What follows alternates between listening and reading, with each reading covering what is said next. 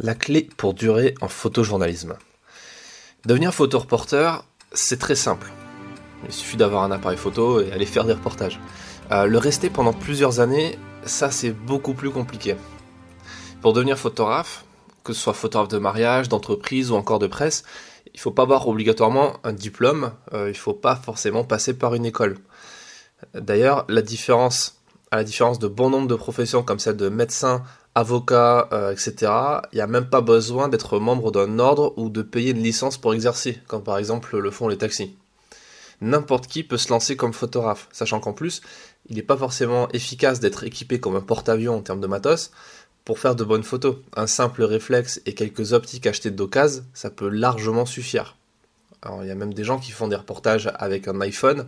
Il y a même aujourd'hui, si on veut pousser le truc, il y a même des chaînes de télévision qui se montent et qui fonctionnent avec des smartphones. Donc tout ça pour dire que le matos, c'est pas du tout le prérequis pour devenir photoreporter et surtout pour le rester. Plus encore, il faut pas forcément être un excellent photographe pour être publié dans, les magazines. Alors à chaque fois que je dis ça, je me fais euh, un petit peu défoncer par les, les photographes un peu aigris qui disent oui mais euh, euh, si on est mauvais, euh, on va jamais y arriver, etc. Mais où il n'y a pas que, la vente, il n'y a pas que le marketing, euh, il y a aussi la formation en photo et tout. Bien évidemment, il faut avoir les bases, mais personnellement, j'ai pas le talent d'un Sébastien Salgado ou d'un James Natway, et pourtant, bah, je vends mes photos régulièrement dans la presse. Donc, il y a plein de gens comme ça qui n'ont pas un niveau absolument énorme en termes de photographie et, même de photojournalisme, et pourtant, ça fonctionne quand même. Donc en gros, il faut comprendre que euh, il y a un prérequis qui est indispensable pour devenir et surtout rester photoreporteur. C'est pas forcément faire de très très bonnes photos systématiquement, mais par contre c'est d'avoir de bonnes idées, beaucoup de bonnes idées et surtout des idées de reportage qui correspondent à ce que recherchent les magazines. Si vous arrivez de feuilleter des magazines en kiosque ou ailleurs, peut-être chez, euh, le coiffeur ou euh, dans la salle d'attente d'un médecin, vous avez peut-être déjà fait attention à quelque chose de surprenant, c'est qu'on voit tout le temps les mêmes noms sous les photos. À croire que la photographie de presse, elle est pratiquée par quelques centaines de photographes, tout au plus. Or, nous sommes des milliers, et même des dizaines de milliers juste en France, à faire de la photographie dans l'objectif d'être publié dans un grand magazine. Mais au final, on est très peu à y parvenir.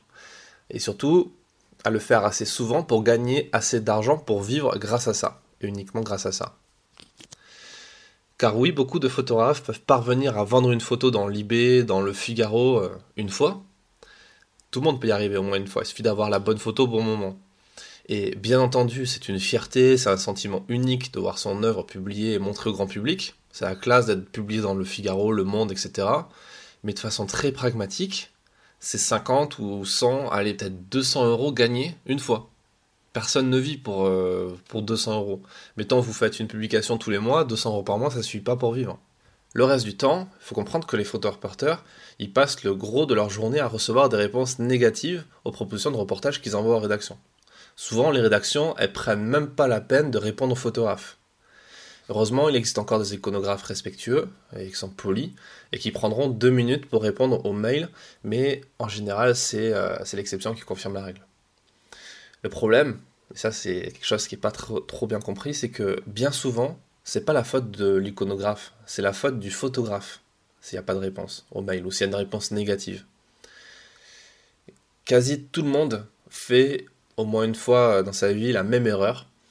Euh, je l'ai fait, tout le monde l'a fait, qui est de mal cibler son interlocuteur avec la mauvaise idée de reportage.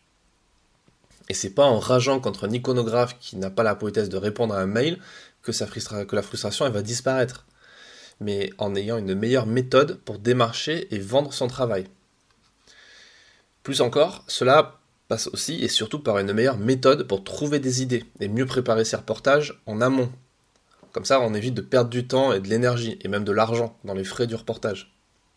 Parce que ça sert à rien de travailler sur un reportage pendant des mois, euh, sur un reportage en fait qui n'aura aucune chance d'être acheté ni publié dans un magazine. Quand on est photographe indépendant, il faut savoir accepter que l'on n'a pas la science infuse et qu'il est impossible de lire dans les pensées des, rédacteurs en chef ou des iconographes. Et parfois, la passion ou notre ego nous pousse à, nous convaincre que notre idée, ben, c'est la bonne, qu'on a les bonnes photos, qu'on a la bonne histoire euh, pour tel ou tel magazine, tel ou tel titre de presse. Mais en fait, c'est pas du tout le cas. Euh, mais avant de s'en rendre compte, ben, le problème c'est que parfois on a dépensé plusieurs heures, plusieurs euh, centaines d'heures dans ce boulot-là. On a peut-être dépensé plusieurs centaines ou milliers d'euros dans les frais de voyage euh, et on a surtout perdu ce temps précieux qu'on ne retrouvera jamais. Parfois, on part sur la bonne idée, mais faute de préparation ou d'anticipation, on se lance mal dans l'exécution de cette idée. Parce qu'on part sur le terrain avec les mauvaises infos, avec le mauvais matériel, ou du moins le matériel qui n'est pas adapté, on part avec les mauvais contacts, et du coup, on perd encore du temps, de l'énergie, et, donc du coup, l'opportunité d'être publié. Après, c'est normal de faire des erreurs, mais c'est primordial de plus les refaire et d'en tirer des leçons, voilà, pour plus les reproduire. Moi personnellement, j'ai fait beaucoup d'erreurs depuis que j'ai commencé la photo il y, a, il y a plusieurs années maintenant, et ça m'a permis, à force de définir une sorte de méthode, définir des checklists, qui m'ont permis de travailler plus efficacement sur le terrain. Ça m'a permis d'apprendre à anticiper et à être mieux préparé. Et ça, c'est un truc qu'on apprend beaucoup sur les reportages militaires, parce que, enfin, du moins avec l'armée, parce que vous allez voir qu'un militaire, il est formé depuis son entrée dans l'institution, il est formé à être bien préparé. C'est le, but du jeu d'un soldat, de toute façon, c'est d'être prêt à faire la guerre, à partir du jour au lendemain pour euh, aller euh, faire un truc. Donc du coup, c'est les meilleures personnes qui vont vous apprendre à faire un sac à dos, enfin, à, mettre ce qu'il faut dans votre sac à dos euh, pour être le plus efficace possible, qui vont vous apprendre à à être autonome pendant plusieurs jours sur le terrain pour faire un bivouac par exemple, que ce soit avec un hamac ou une tente ou pas, ou juste une simple bâche. Voilà, c'est quelqu'un qui va vous apprendre plein de trucs. Donc moi j'ai appris beaucoup de choses au contact de ces militaires. Et aujourd'hui du coup j'arrête de faire des erreurs de débutants qui peuvent coûter très cher. Par exemple, avant de partir en reportage, je réalise en général quasiment tout le temps une sorte de storyboard qui me permet de visualiser les images qui vont, être là, qui vont faire partie du reportage et qui vont apporter de la force au reportage. J'écris, avant de partir, quelque chose qui, ressemblera, qui ressemblera au synopsis que je vais proposer aux rédactions. Euh, de cette façon, je gagne du temps, je prépare mon sujet, et en plus, ça me permet éventuellement de proposer le sujet en commande avant de partir. C'est ce que j'ai fait avant de partir au Mali la deuxième fois euh, quand je suis allé couvrir l'opération militaire Barkhane. Euh, j'ai suivi une méthode voilà, très précise où j'ai écrit un synopsis en disant voilà ce que je vais faire par rapport à ce que j'ai déjà fait quand j'y suis allé la première fois. J'ai envoyé ça sous forme de PDF à, toutes les rédactions que je connaissais qui pourraient être potentiellement intéressées. J'ai bien ciblé. Hein. Donc en fait, j'ai pas envoyé aux, 150 contacts que j'ai. Je l'ai envoyé à quelques dizaines, grand maximum. Et j'ai eu une réponse positive d'un magazine qui s'appelle Le Pèlerin, qui, eux, se sont engagés sur le truc. Ils ont pris les billets d'avion, ils ont fait les lettres de mission, ils ont acheté les visas. Euh, enfin, ils ont payé les visas et ils ont surtout préacheté le reportage en me disant voilà, tu pars, quand tu reviens, on en fait au moins 6 pages et ramène-nous de quoi faire une couverture. Et au final, il y a eu ça, il y a eu la photo de coup, donc ça c'était cool. Donc, oui, c'est encore possible de partir en commande comme ça dans un pays en guerre où c'est pas évident de, travailler, de trouver euh, des infos, même quand on s'appelle pas Sébastien Salgado ou Jam Netway. Ça, c'est quelque chose qu'il faut comprendre. Euh, après, est-ce que c'est facile? Et est-ce que ça arrive tout seul comme ça, que c'est accessible en, un claquement de doigts? Bien sûr que non. Je vous dis pas ça, faut pas vivre dans le monde des bisounours. Mais par contre, c'est évident que ça reste possible pour n'importe quel photographe qui se donne les moyens d'atteindre cet objectif. Donc tout ça, je vous l'apprends, je le partage dans plein de podcasts, hein. vous avez déjà eu accès à plein plein de connaissances. Et là, dernièrement, j'ai réalisé une série de trois ateliers, donc c'est des ateliers en vidéo, sur la thématique du photoreportage. C'est quelque chose qu'on posait beaucoup beaucoup de questions. Ça, ça prend du temps de répondre à toutes ces questions. Du coup, j'en ai fait carrément une sorte de formation euh, en trois volets, avec les trois temps forts du reportage. Vous avez le premier temps fort qui est ce dont on a parlé aujourd'hui, à savoir la, préparation, l'équipement, euh, comment on trouve des idées, euh, le choix du matos, etc. Ensuite, il y a le temps 2 euh, où on est sur le terrain, où on fait des photos, donc il y a la prise de vue, comment, euh, quelles sont les techniques de cadrage qu'on peut utiliser, de composition. Et enfin, il y a le temps 3 euh, où on va post-traiter ces photos, les éditer, bien les choisir, les retoucher, les retravailler et surtout les vendre concrètement. Donc ces trois ateliers, je vous mets un lien en dessous de cette, dans la description de ce podcast. Vous trouverez toutes les informations. Vous avez toutes les infos aussi sur le site photographe-stratège.com. Et je vais détailler tout de suite le, programme du premier atelier.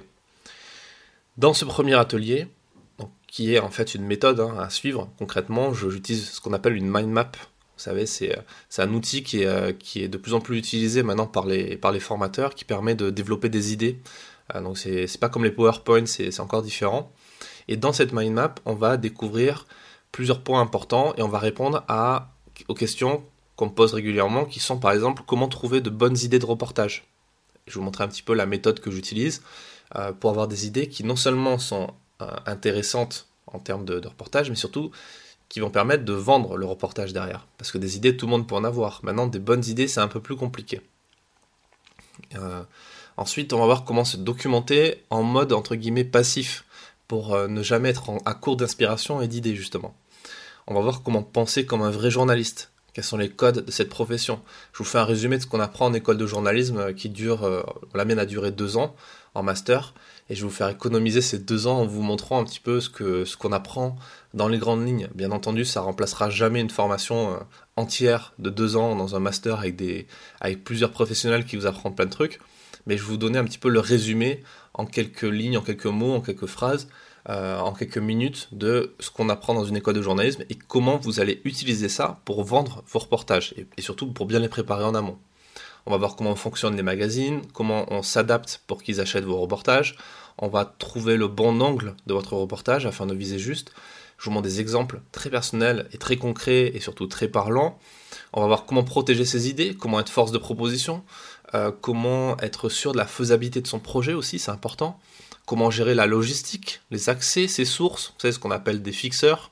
Comment créer un storyboard comme un professionnel, comment on établit un budget prévisionnel, parce que c'est aussi ça le nerf de la, guerre, c'est l'argent.